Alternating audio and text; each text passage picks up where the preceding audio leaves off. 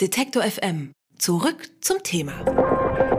Das Gesundheitswesen in Deutschland, das galt lange als Vorbild, aber die Zeiten, die sind so langsam vorbei. Denn eins ist klar, Jens Spahn erwarten als neuer Gesundheitsminister viele Herausforderungen und wir haben uns drei Themen mal genauer angeschaut.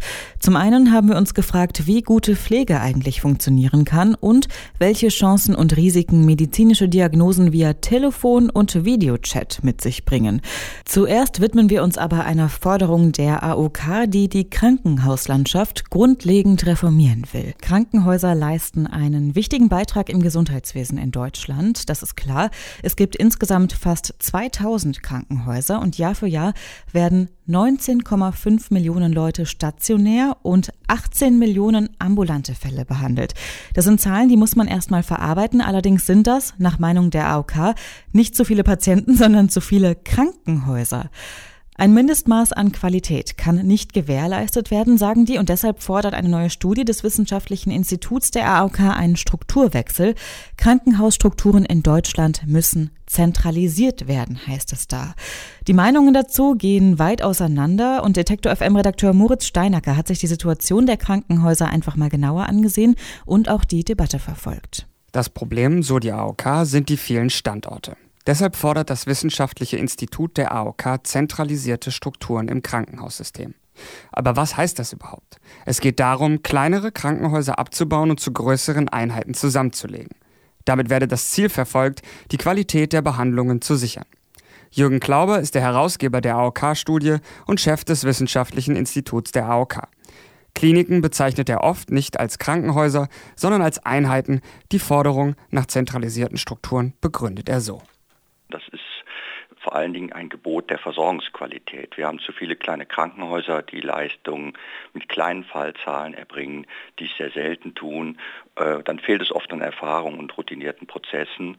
Und in größeren Einheiten mit Erfahrung sind einfach auch Komplikationen besser beherrschbar.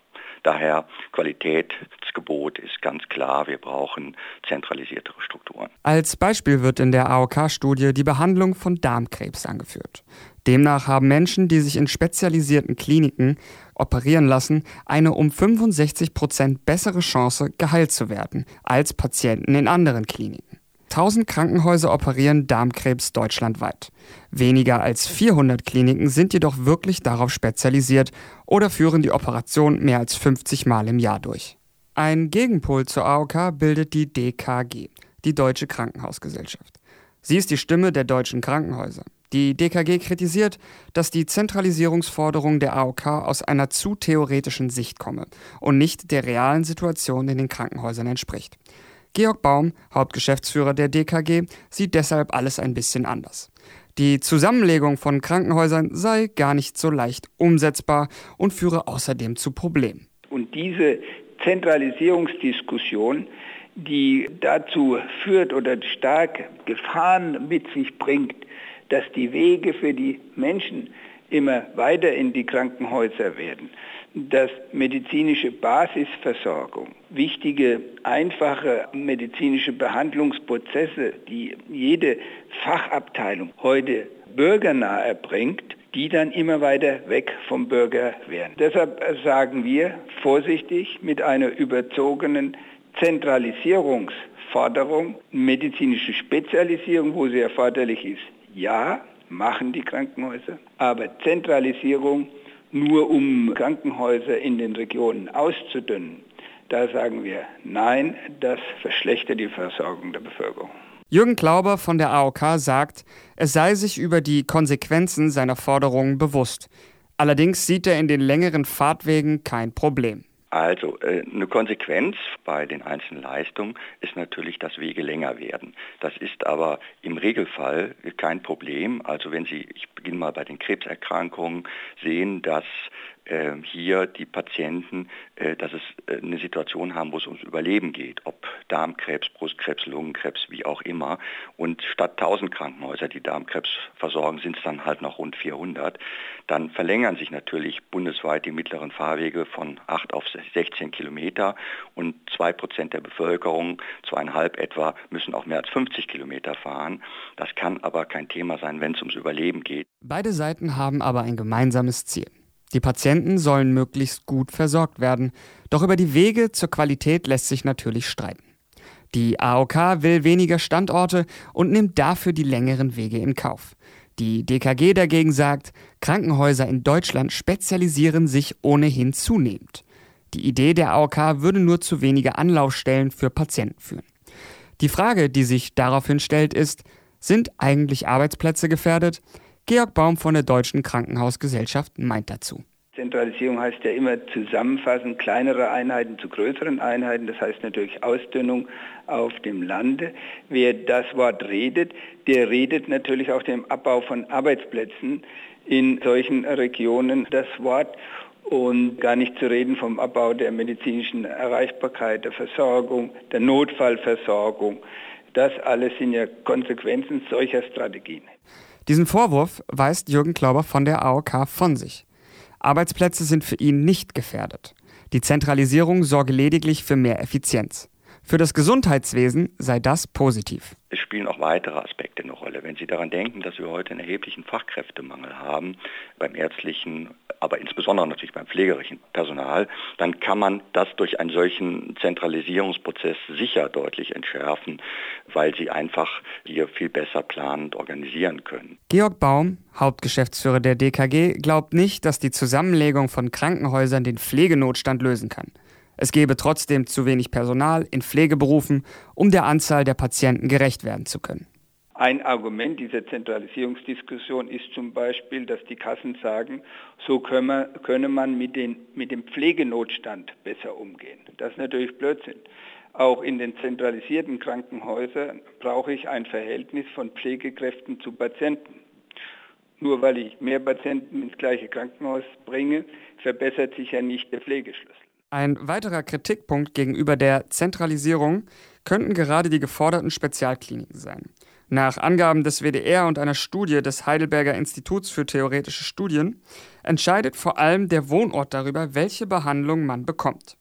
Die Studie hat Millionen von Daten des Statistischen Bundesamtes zur stationären Behandlung verwertet. Das Ergebnis zeigt, dass in gewissen Regionen bestimmte Operationen überdurchschnittlich häufig durchgeführt werden. Hier geht es hauptsächlich um planbare Leistungen, also Operationen, die der Patient vielleicht nicht unbedingt braucht. Rückenoperationen zum Beispiel können auch häufig ohne Eingriff behandelt werden. In Fulda zum Beispiel werden dreimal so viele Rückenoperationen durchgeführt wie im deutschlandweiten Durchschnitt. Könnte das daran liegen, dass spezialisierte Kliniken ihre Nachfrage selbst schaffen und die Patienten von Behandlungen überzeugen, die vielleicht gar nicht unbedingt nötig sind? Also die Zentralisierung führt ganz sicher nicht dazu, dass die Krankenhäuser eher dazu übergehen, sich Fälle zu generieren. Das Problem gibt es heute auch und das ist unabhängig von der notwendigen Qualitätssicherung über die Menge. Dem muss man dadurch begegnen, dass man den Häusern entsprechende Vorgaben macht, dass hier die Qualität überprüft wird, die Indikationsstellung, die Entscheidung für die OP oder die Behandlung überprüft wird, eventuell durch Zweitmeinung und andere Maßnahmen. Aber die notwendige Qualitätssicherung kann kein Grund sein, auf die qualitätsorientierte Zentralisierung zu verzichten. Dennoch scheint im Streit um das Thema der Situation der Krankenhäuser eine Stoßrichtung klar. Mit dem Krankenhausstrukturgesetz gibt es bereits seit dem 1. Januar 2016 ein Gesetz, was die Qualität der Krankenhäuser stärken soll. Demnach soll eine Überversorgung an Krankenhäusern gerade in Ballungszentren abgeschafft werden. Dass die Krankenhäuser zentralisiert werden, scheint also nur noch eine Frage der Zeit zu sein. Detektor FM-Redakteur Moritz Steinacker hat sich die Debatte rund um die Forderung der AOK nach Zentralisierung der Krankenhauslandschaft in Deutschland gewidmet. Und wenn wir über Krankenhäuser sprechen, dann dürfen wir ein Thema auf jeden Fall nicht außen vor lassen, die Pflege. Allerdings rutscht, wenn es um die Pflegesituation in Deutschland geht, meist auch noch ein anderes Wort hinterher, nämlich Notstand. Der Pflegenotstand, ein Thema, an dem man absolut nicht vorbeikommt, wenn es um Gesundheitspolitik in Deutschland geht. Jens Spahn hat versprochen, sich dem Thema anzunehmen und den Beruf attraktiver zu machen, denn ein so wichtiger Beruf und dennoch will ihn keiner ausüben. Der Pflegeberuf, der steckt in Deutschland schon länger in der Krise, zu wenig Anreize, zu wenig Geld, zu wenig Personal und damit eben permanent überlastete Mitarbeiter. Die Liste, die ist lang, was alles beim Thema Pflege in Deutschland gerade schief läuft. Allerdings fehlt der ultimative Lösungsweg noch immer. Wir nähern uns der ganzen Thematik mal von einer anderen Seite und sprechen mit Sibylle Chica. Sie ist Pflegedienstleistung in einer kleinen Klinik in der Nähe von Stuttgart und zwar nicht in irgendeiner, sondern in der Klinik Öschelbronn. Und hier scheint es mit der Pflege ganz gut zu laufen. Hallo, Frau Chica. Guten Morgen. Überarbeitete Pflegekräfte scheinen ja an der Tagesordnung in deutschen Krankenhäusern und das zulasten der Patienten natürlich. Was machen Sie denn in Öschelbronn anders? Also wir in Öschelbronn haben uns als Grundsatz gesetzt, dass eben Pflege pflegt. Das ist das Wesentliche für uns und dadurch haben wir versucht, wie können wir das den Mitarbeitern ermöglichen und haben darauf geachtet, dass wirklich die Pflege nur ihre originären Tätigkeiten ausübt und wir unterstützen oder erleichtern es den Mitarbeitern durch organisatorische Dinge, auch durch therapeutische Pflege, die es leider woanders nicht mehr gibt und das genießen die Mitarbeiter bei uns sehr. Was sind denn die originären Tätigkeiten? Also die originären Tätigkeiten ist definitiv, dass eine Pflegekraft ungestört pflegen kann, unabhängig davon, ob jetzt das Essen ausgetragen wird oder ob irgendwelche Reinigungsarbeiten sein müssen, eventuell auch durch Telefon, das dann permanent klingelt, Patienten, die man wohin bringen muss, die man wo abholen muss. Dadurch entlasten wir die Mitarbeiter, indem wir diese Tätigkeiten an andere Berufsfelder geben. Glauben Sie, das ist auch etwas, was andere Kliniken vielleicht von Ihnen und Ihrem Konzept lernen können? Mit Sicherheit, ja. Mhm. Es gibt tatsächlich auch einzelne Kliniken, wo das gemacht wird. Also oft auf Wahlleistungsstationen habe ich das schon erlebt, dass eben Servicekräfte das Essen holen, das Essen bringen. Also das heißt, da geht es ja auch und ich bin mir sicher, dass das eben auch auf allen anderen Stationen möglich wäre. Jetzt ist die Klinik Öschelbronn ja eine relativ kleine Klinik. Ist das vielleicht auch ein Vorteil, weshalb dieses Konzept besser umzusetzen ist? Es ist ein Vorteil insofern, dass es schneller umzusetzen ist, weil wir natürlich sehr flache Hierarchien hier haben und wenn wir auf Klinikleitungsebene uns für was entscheiden, dann können wir das auf kurzem Wege umsetzen. Aber ich denke, prinzipiell können das andere Kliniken auch umsetzen. Die Spezialisierung Ihrer Klinik ist auf Tumor- und Schmerzpatienten festgelegt. Warum ist vielleicht auch in dem Bereich die Pflege gerade so wichtig? Also bei Tumorpatienten zum Beispiel, der Patient ist ja da einfach in schon einer ganz speziellen Situation. Also wenn ich jetzt so einer OP ins Krankenhaus gehe, dann weiß ich, ich gehe heute ins Krankenhaus, ich werde operiert und ich gehe aus dem Krankenhaus, werde ich entlassen. Und im Normalfalle geht es mir dann danach nach der Operation auch wieder gut. Jetzt bei Tumorpatienten, das trifft auch bei Schmerzpatienten zu, kommt natürlich dieser psychische Aspekt sehr stark dazu.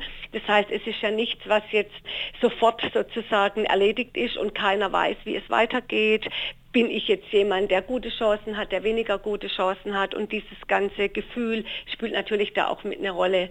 Des Weiteren, auch wenn es die Patienten jetzt in einer Situation gehen, wo man sagt, na, das wird jetzt nicht mehr wirklich eine Heilung werden, auch in dieser Phase möchte man natürlich jetzt sehr würdig behandelt werden oder braucht er auch eine Zuwendung.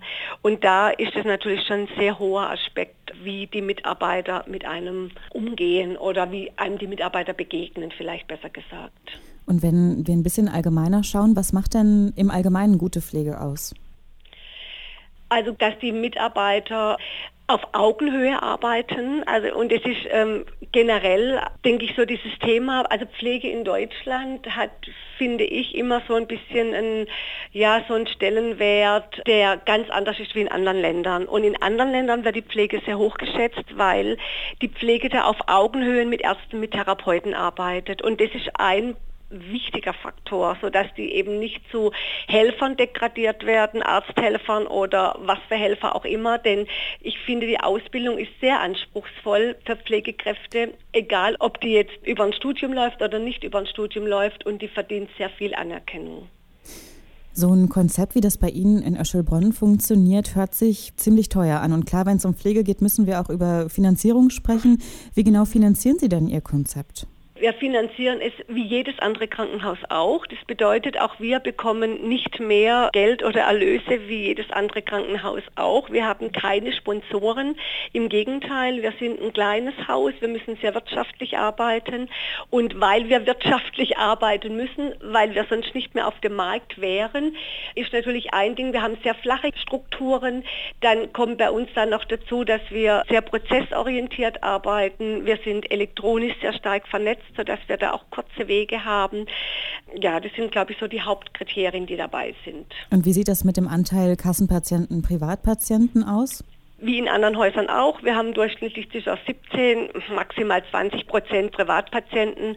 Also eher sogar weniger wie in anderen Häusern hängt im Moment jetzt auch sicher damit so ein bisschen zusammen. Wir haben im Moment ein älteres Gebäude, ist nicht so unbedingt so attraktiv wie woanders. Diese schönen Wahlleistungsstationen wird sich aber ändern, da wir im Moment jetzt im Neubau sind und ab 2020 ein größeres Haus und natürlich auch ein ganz neues Haus haben.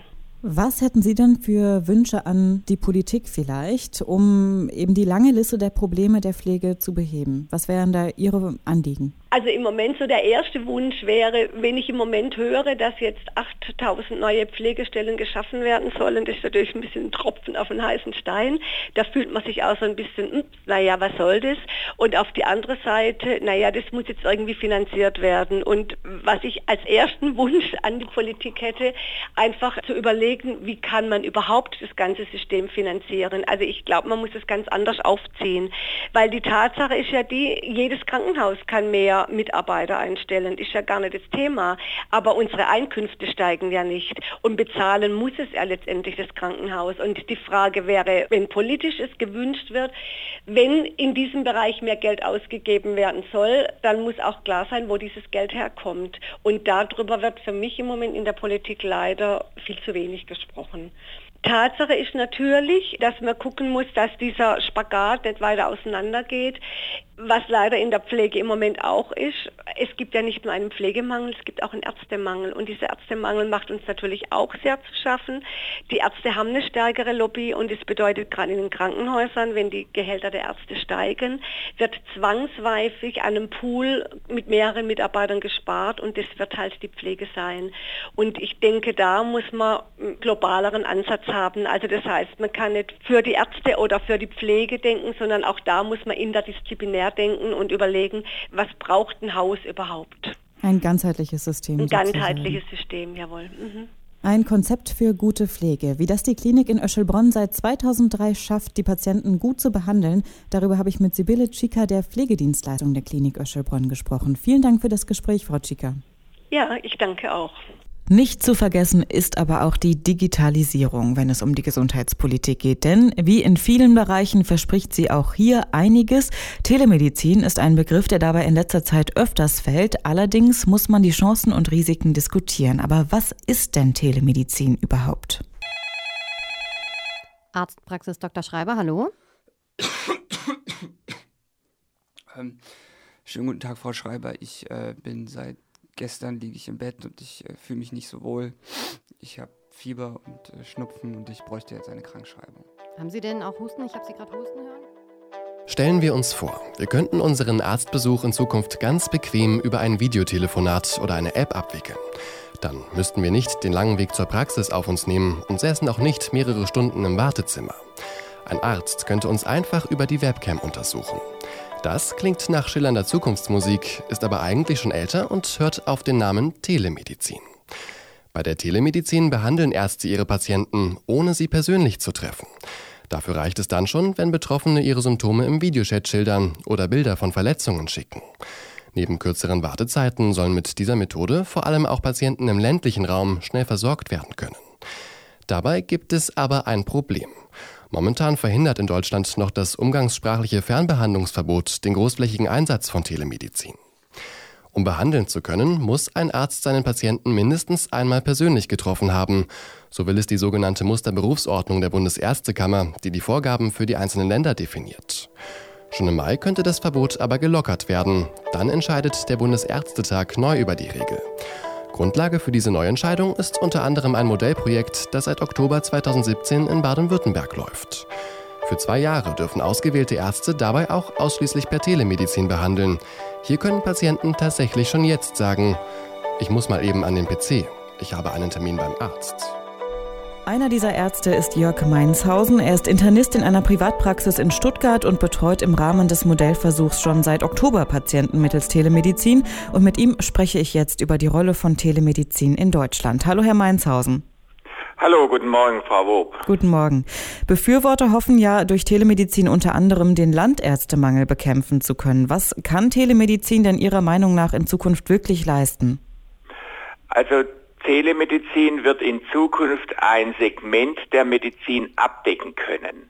Das ist nicht nur für ländliche Bereiche, das ist natürlich auch für städtische Bereiche, das ist für äh, alle Tageszeiten und alle Wochentage, aber sozusagen nicht räumlich begrenzt. Das Segment, was in Zukunft dann hm, über die Telemedizin bearbeitet werden kann, definieren wir jetzt im Rahmen eines Modellversuches in Deutschland. Das heißt, die testen einfach, für welche Diagnosen oder welche Krankheiten ist so eine Ferndiagnose sinnvoll und für welche nicht?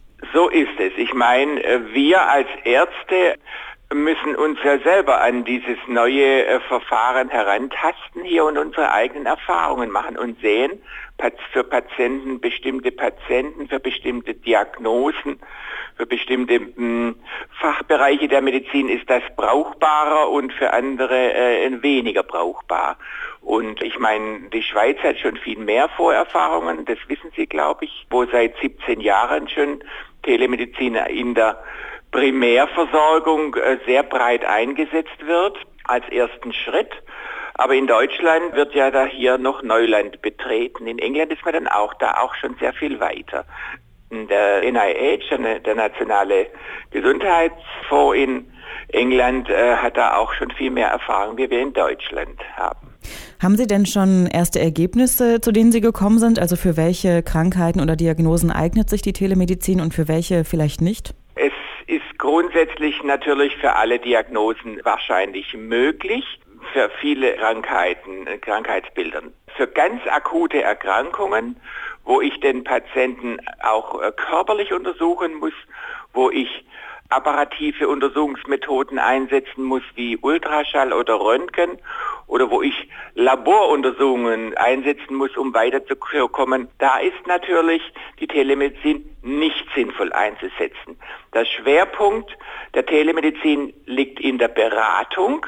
Ich kann Patienten beraten, Patienten beraten, die schon vorinformiert sind, die vielleicht über andere Medien schon informiert sind die über ihr persönliches Umfeld informiert sind oder die ganz neu mit Dingen konfrontiert worden sind.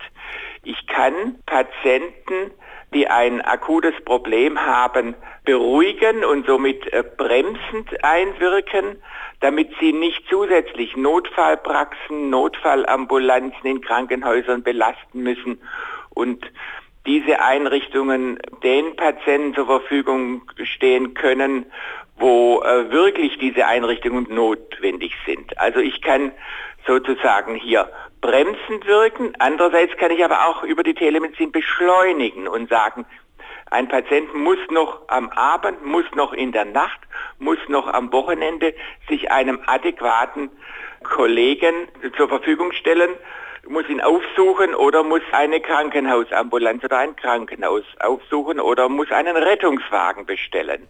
Also ich denke, eine wichtige Stelle der Telemedizin wird immer die Wegweisung sein.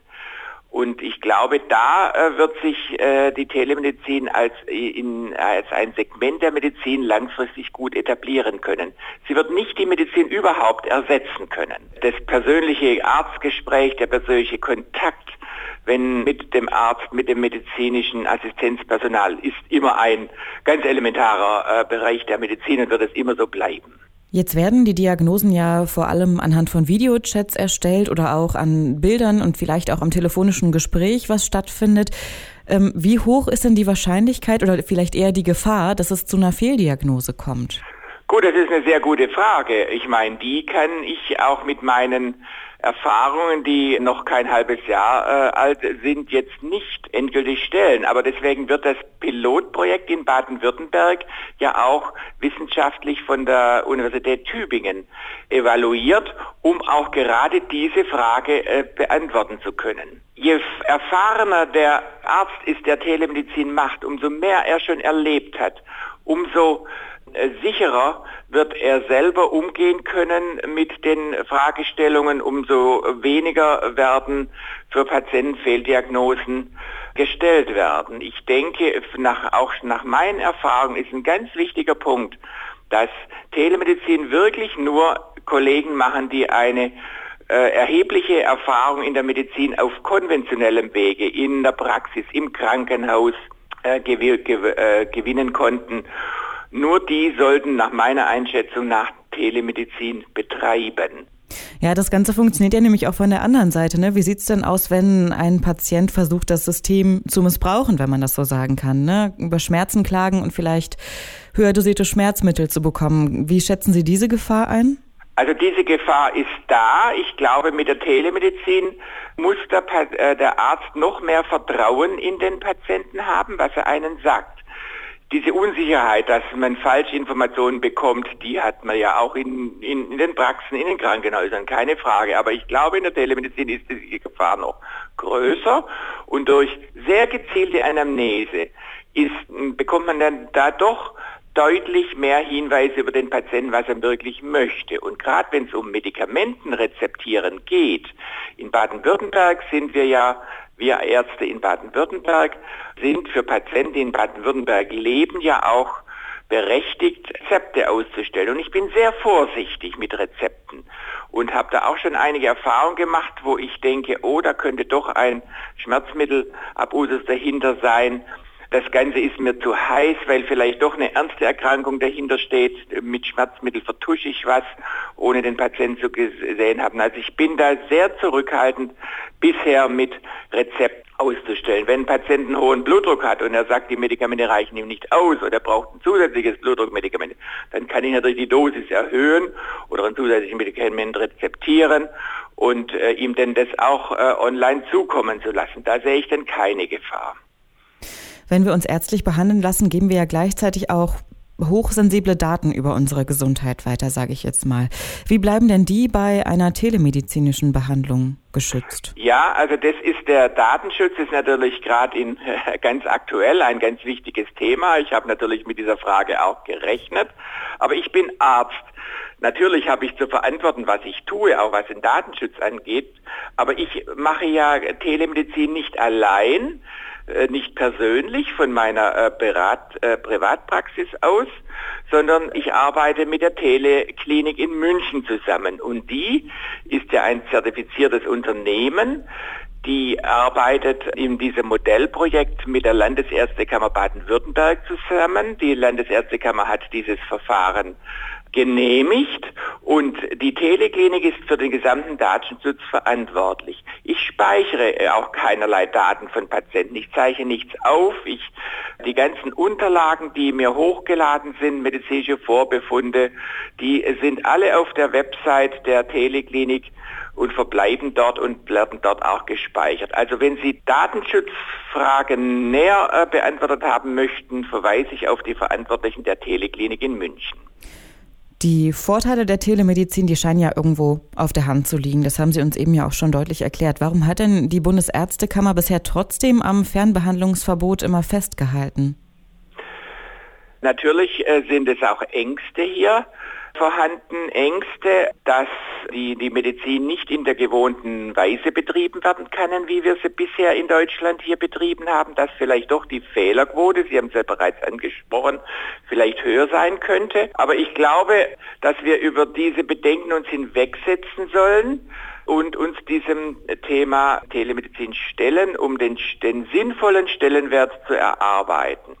Was auch natürlich von der Ärztekammer vielleicht eine Sorge war, dass überregionale kommerzielle Unternehmen in der Medizin in Deutschland tätig werden, unter Umständen sogar aus dem Ausland, die hier aktiv werden und Telemedizin mit betreiben und somit der konventionellen etablierten Medizinstrukturen in Deutschland auch eine Konkurrenz bilden könnten. Und für wie realistisch halten Sie es jetzt nach dem knapp halben Jahr, dass der Bundesärztetag im Mai das Fernbehandlungsverbot kippen kann? Das weiß ich nicht. Oder ich könnte mir gut vorstellen, dass das Verbot gelockert wird, auch in anderen Bundesländern oder deutschlandweit. Ich könnte mir aber auch vorstellen, dass der Bundesärztetag sagt, naja, jetzt äh, Baden-Württemberg macht hier eine Vorreiterrolle. Wir warten erstmal ab, was wirklich die Erfahrungen sind. Und die sind im Prinzip, liegen jetzt zum Mai noch nicht vor. Ich könnte mir vorstellen, dass auch, und das ist durchaus auch berechtigt oder wäre auch eine gut, ein guter Weg, dass man sagt, man wartet noch mal ein Jahr, wartet die weiteren Erfahrungen in Baden-Württemberg ab, was die Evaluation auch der Universität Tübingen erbringt, was die beteiligten Patienten und die beteiligten Ärzte und Ärztinnen äh, sagen können über ihre ersten Erfahrungen. Im Mai könnte der Bundesärztetag nämlich die Weichen für eine telemedizinische Behandlung in ganz Deutschland stellen. Über die Chancen und Risiken der Telemedizin habe ich mit Jörg Mainzhausen gesprochen. Er bietet seinen Patienten im Rahmen eines Modellprojekts eine reine Fernbehandlung an. Vielen lieben Dank, Herr Mainzhausen. Dankeschön, Frau Worps, und guten Tag.